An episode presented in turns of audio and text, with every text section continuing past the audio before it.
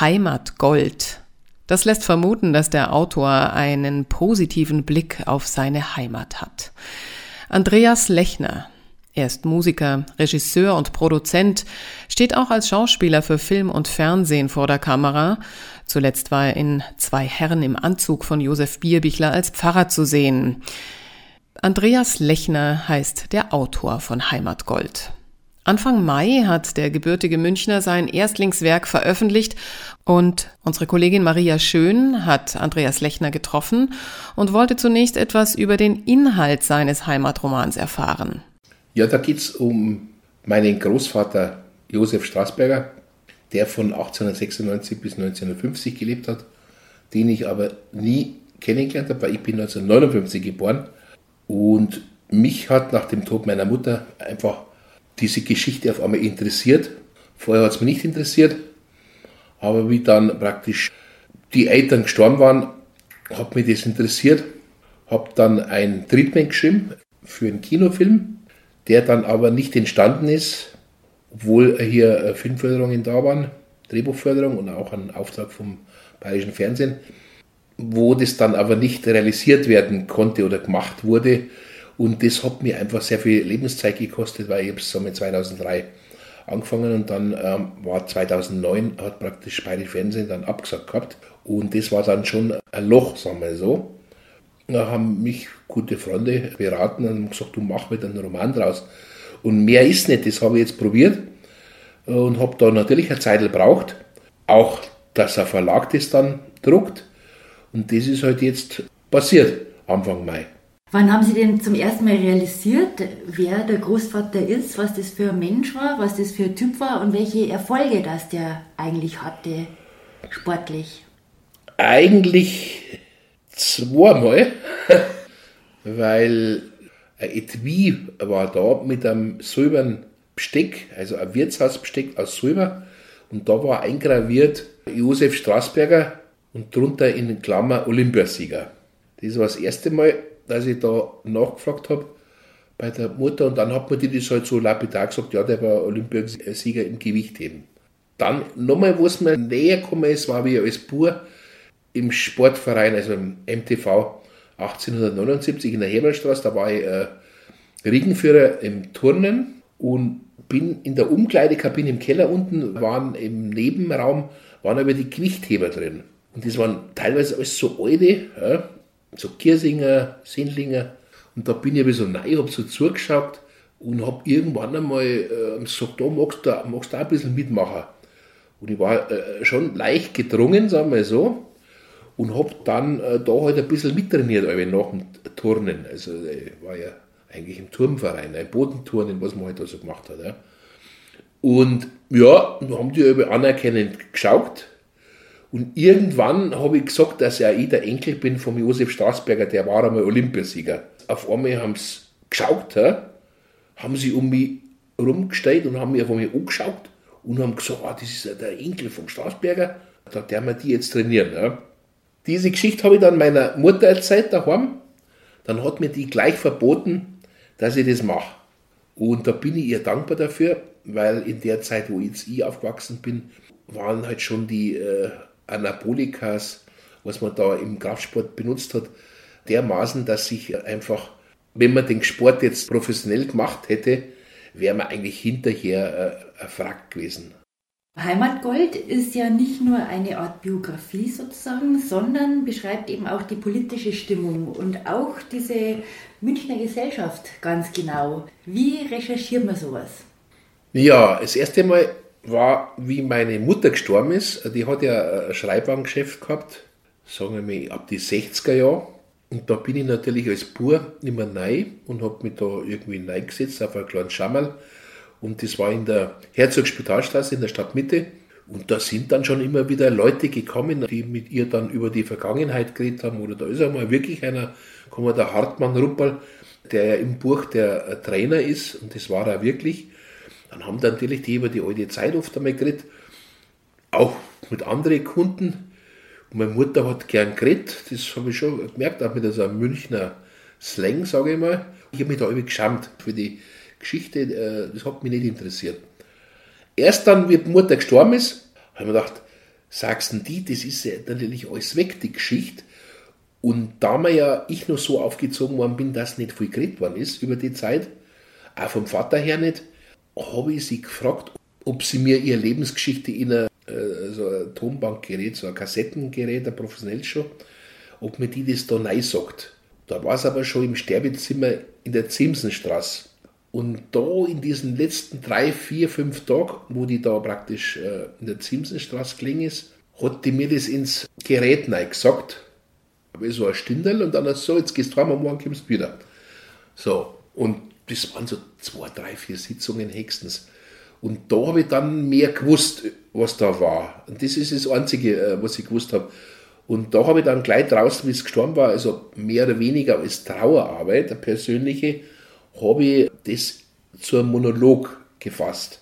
Und erst Jahre später mal wem gegeben, den man kennt, ja, und der hat mir dann gesagt, das musst du irgendwie machen, ja, weil ich wollte überprüfen, ist das jetzt eine Lebensgeschichte, wie viele irgendwas aufschreiben, hat das eine literarische Qualität, dass man das mehreren Menschen zugänglich macht. Und das war mir wichtig, sonst hätte ich es einfach im Schubladen lassen, wäre es eine persönliche Geschichte geworden. Und da ist dann ein, ein Hörbuch gemacht worden, das heißt Frieda in einem Verlag. Das ist das, was ich gewusst habe. Also das andere, was jetzt da noch kommt, also ich habe das ist aus der Perspektive der Mutter macht das, der Monolog, da fließt jetzt in dem Roman auch einiges am Schluss rein. Was aber aus der Sicht vom Großvater, das ist völlig neu und das habe ich völlig neu erfinden müssen, weil ich ihn heute halt nicht kennt habe und weil halt darüber nicht gesprochen wurde. Wie kriegt man das dann hin? Also diese Quellen, diese geschichtlichen Quellen, das, was eigentlich alles war, in Bezug dann letzten Endes zu dem Leben zu setzen? Muss man sich da durch die Geschichtsbücher arbeiten? Teilweise schon, weil das ja, wenn man es so macht, also praktisch äh, nacheinander, also historisch, und das war auch Überlegung, wie macht man das jetzt überhaupt? Ich habe noch nie einen Roman geschrieben und habe das halt so geschrieben, dass ich mich in ihn reinversetze und dass das quasi ich bin als Figur. Und da fließen natürlich auch Erlebnisse von mir rein, was ich mal erlebt habe und äh, was mein Großvater hätte erleben können. Oder wie man sich das überlegen könnte, wie der zum Sportler geworden ist. Und ein paar Sachen habe hab ich ja gewusst, und das waren die Eckdaten von der Mutter. Aber das ist natürlich dann für einen Roman ein bisschen wenig. da muss man dann schon ausholen. Und natürlich kann man dann heute über Stadtarchive schauen oder dann über Zeitungsausschnitte. War dann auch interessant, dass da mal der Münchner Merkur, glaube ich, 2006, glaube ich, waren, oder nein, das war sogar 2003, wie sie von der Geschichte Wind bekommen haben, dass da ein Film über den, den Straßberger gemacht wird, der ja in bestimmten Sportlerkreisen immer noch bekannt war und natürlich auch, auch in Münchner Gesellschaftskreisen, in den Wirtekreisen, weil halt meine Mutter damals einen Graussohn vom Augustinerkeller geheiratet hat. Der war aber nicht mein Vater, von dem hat sie sich dann scheiden lassen, was in der Zeit ja auch nicht so einfach war. Ja, und da habe ich dann mehr erfahren, weil aufgrund von dem Artikel da sich auf einmal einer gerührt hat, der in der Feilitzstraße ein Lederwarengeschäft gehabt hat, also die, die Urgroßeltern, und da waren im Hinterzimmer waren so Muckikammer drin. Und Kraftsport war ja damals auch äh, sehr populär. Der Fußball hat dann noch keine große Rolle gespielt, das war dann erst später. Dieser Artikel ist dann in irgendeiner Weise, äh, hat den wer nach Amerika geschickt, zu Verwandten von mir, die, die habe ich aber nicht gekannt. Ja. Und die haben dann, was auch spannend war, haben einen, haben einen Detektiv angesetzt, dass sie herausfinden, wo ich bin in München. Und dann habe ich ein Stipendium gekriegt für Film von der Villa Aurora Stiftung. 2009 war das dann. Da bin ich dann äh, da äh, hingefahren auf drei Monate und habe halt da mehr oder weniger diese ausgewanderten Familienzweige äh, getroffen und habe die natürlich ausgefragt und auch mit Kamera gefilmt und alles. Und das war dann schon auch Stoff. Welche Rolle spielt München jetzt in dem Roman? Ja, München spielt eigentlich eine Hauptrolle, weil ich da geboren bin und gemerkt habe, dass über die Zeit eigentlich aus der heutigen Sicht ich sage jetzt nicht nichts, aber wo man jetzt sagt, der Roman, der Roman oder das, äh, wüsste ich nicht auf ad hoc. Ich weiß jetzt natürlich über München sofort Leon Feuchtwanger, der Erfolg geschrieben hat und das aber aus dem Exil und dann halt dann noch der Oskar Maria Graf, der sein wichtigsten Roman war das Leben meiner Mutter, hat er auch nicht in München geschrieben, sondern hat er im Exil in New York geschrieben. Und das ist spannend, finde ich, dass so die wichtigen Bücher eigentlich alle im Exil geschrieben worden sind. Ich kann nicht sagen, habe es auch im Exil geschrieben, weil ich äh, irgendwie hat mir München immer mehr gestunken. In den letzten Jahren, was sich da so entwickelt, dass man nicht mehr wohnen kann, dass es also teuer ist, dass ich aus, aus der Wohnung raus musste, weil die Wohnung verkauft worden ist und bin dann nach Berlin und habe es eigentlich mehr oder weniger auch wieder vorgetragen. Aber ich will das in keiner Weise jetzt gleichsetzen. Schriftstellerisch habe das auch mehr oder weniger mit dem Blick auf München von wo außen geschrieben und habe dann auch meine größten Lesegeschichten habe ich dann hab's am Tegernsee geschrieben, wo, ich, wo mich äh, welche in der Gartenheisel haben lassen oder welche haben ein Haus gehabt in Südfrankreich, ein einfaches Chaletchen. Da habe ich dann auch eine Fassung geschrieben. Also ich komme besser schreiben, wenn ich weg bin. Und da ist, finde ich, schon spannend, in München die Aufarbeitung dieser Zeit hat äh, in dieser Weise, ich möchte sagen nicht, aber kaum stattgefunden. Es ist natürlich alles archiviert, das liegt schön im Stadtarchiv drin, wo man das vielleicht aus wissenschaftlicher Sicht aus bestimmt sich anschauen kann, aber es literarisch oder was oder belletristisch habe ich da nichts gefunden. Und das ist schon ein bisschen Anspruch für mich gewesen, dass ich jetzt da vielleicht äh, sowas wie einen München-Roman schaffe, der halt von einem Nachgeborenen geschrieben ist, der halt jetzt mit einem Wissen auf die Zeit schaut, mit einem historischen. Die Leute damals haben das äh, geschrieben aus einer historischen Gleichzeitigkeit. Die haben das momentan erlebt und haben es bearbeitet. Und das ist ein Riesenunterschied und den finde ich spannend. Ja. Andreas Lechner war kürzlich mit seinem Roman auf Lesereise. Auch in Oberammergau machte er Halt, um genau zu sein, im wunderbaren Hotel Covell. Dort wurde er von Maximilian Pongratz und Matthias Meichelböck von Kofelgschrohr musikalisch umrahmt. Deshalb machen wir jetzt auch eine kleine musikalische Pause mit Kofelgschrohr und dem Titel Unzertrennlich.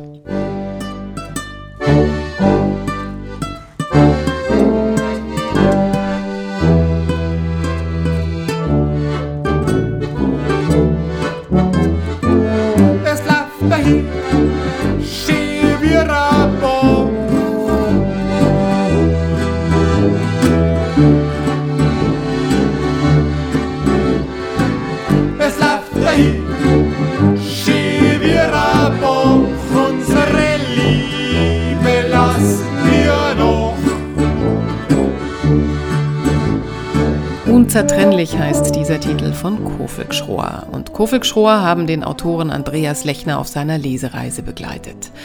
Meine Kollegin Maria Schön hat den Autoren des Romans Heimat Gold getroffen und wir waren an der Stelle des Gesprächs stehen geblieben, an der es Lechner um die wenige Romanliteratur aus dem Zweiten Weltkrieg geht. Maria Schön fragte, ob er sich das erklären könne.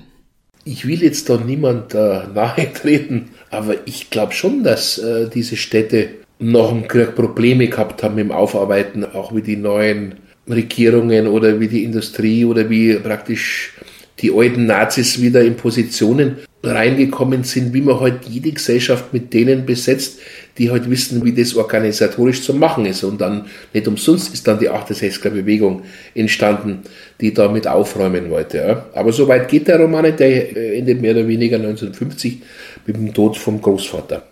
Inwieweit ist denn der Roman authentisch bzw. autobiografisch? Weil ich ja meinen Großvater nicht kennt habe und meine Familie, äh, meine Eltern mütterlicherseits ja nicht viel über die Zeit geredet haben, habe ich das schon erfinden müssen, fiktiv, und habe mir dann schon überlegt, in der Zeit, wo der dann seine Goldmedaille gehabt hat, wen der da getroffen hat. Und in meinem Bekanntenkreis sind zum Beispiel Unternehmer, Erben, zum Beispiel, ich nenne jetzt Namen, Meiler Kipper oder Jopa Eis, die Familie Pankhofer. Und da habe ich mir dann überlegt, man hat sich ja gekannt in diesen Gesellschaftskreisen, also hat man sich auch getroffen. Und dann weiß ich natürlich zum Beispiel Bratwurststeckel am Dom, da waren tatsächlich auch so Münchner Unternehmerstammtische, wo dann auch ein Sportler berühmter daherkommen ist, so wie es halt vielleicht früher oder ähm, noch parallel jetzt im Schumanns gibt oder wo man sich halt, wo sich die Kaufleute treffen. Und da habe ich fiktiv halt dann meinen Großvater diese Figuren treffen lassen. Ne?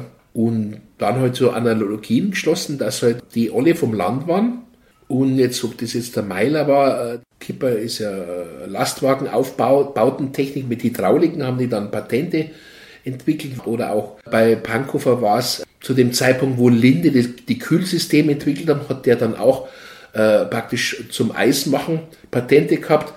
Backerlsuppen, was dann früher ja eigentlich fürs Militär gemacht wurde weil die, die sich die das leisten haben können, die normalen Leute haben Backelsuppen gar nicht essen können, weil die teurer war als die normale Suppen. Und das habe ich halt so ein bisschen verwoben und habe mir halt dann da eingedacht, was da sein kann. Ne? Durchaus auch, dass ein einer oder andere von den Unternehmern dann einmal auch den Führer treffen hat müssen. Ne? Auch unter anderem ein paar kriegswichtige Aufträge später gekriegt hat. Also das habe ich schon einfließen lassen. Und äh, natürlich war dann auch äh, schon spannend, dann, wie haben sie die verhalten in den 20er Jahren, äh, in der Weimarer Zeit. Die waren natürlich alle Mitläufer, weil sonst gang es ja nicht. Ja. Ein Punkt, der war für mich ganz wichtig, dass ich herausfinden wollte, ob der Großvater Nazi war. Und das habe ich tatsächlich dann in Amerika, wie ich da einen Sohn von einem Bruder von meinem Großvater, Otto Straßberger hat der geheißen, die sind in den 20er Jahren schon ausgewandert, also sein Vater, und sich da eine Existenz in Amerika aufgebaut haben. Und da habe ich dann schon gefragt, äh, war denn dieser Nazi überhaupt? Weil ich wusste es ja nicht. Also, natürlich hat man da ein paar so Sachen vielleicht gefunden, mal äh, Hakenkreuz oder irgendwas, aber ich habe jetzt keinen Parteiausweis gefunden. Und dann wurde mir gesagt, na, dass das kein Nazi war und dass der sogar bestimmten Leuten geholfen hat. Ja? den will ich, weil ich wollte den auf keinen Fall glorifizieren oder hat man das geschrieben dann kommt raus, dass er halt ein richtiger Nazi war. Da hätte ich ein Problem gehabt. Ja. Dann hätte ich das auch dann auch geschrieben, das wäre mir egal, also so, äh, das hätte ich dann auch geschrieben, dass es ein Nazi war. Aber das war er nicht und für mich ist es schöner. Wie lange haben Sie denn insgesamt für das Buch gebraucht? Mein ganzes Leben. Nein, es ist natürlich ab dem Punkt, wo man sich das mal als Filmgeschichte überlegt hat, dann hast du die erste Fassung geschrieben, dann sagst du es wem, dann sagt er das und dann denkst du ja weiter, dann schreibst du die nächste Fassung und dann äh, wird es ja immer wieder, sie verändert sich wieder. Und dann bis hin zum Lektorat. Ja, ich habe schon, kann schon sagen, 2009 habe ich damit begonnen in der Villa Aurora mit den ersten Schreibversuchen. Habe aber noch gar nicht gewusst, dass ich da äh, diesen Großvaterroman mache und da praktisch meinen Großvater verkaufe. Und das hat jetzt schon seit 2009 bis, also zehn Jahre hat das schon gebraucht. Und ich bin jetzt keiner, der jeden Tag akribisch schreibt, sondern das liegt bei mir halt dann wieder rum. Dann habe ich eine Agentur gehabt, die sich dann kümmert hat, die hat dann gesagt, der ist noch zu kurz, das muss so und so viele Seiten haben. Dann habe ich gedacht, ja, dann schreibe ich halt mehr. Die Sprache wird jetzt nur kurz ansprechen, die ist ja schon sehr anschaulich, muss ich sagen. Gibt es da irgendwelche Vorbilder oder war das, ist das einfach eher eine Art, das so schreiben? Ja, ich kann nur so schreiben, wie ich schreibe. Ja, ich versuche schon Literatur zu machen, aber jetzt nicht so aus dem Elfenbeinturm raus, weil sich auch so, was ich so sehe in der Literatur in Deutschland, da ist auch so eine Elfenbeinturmartigkeit da, wo ich oft einmal äh, Probleme habe, wo ich auch nicht, weiß, was will er mir jetzt sagen, und das über 50 Seiten hinweg.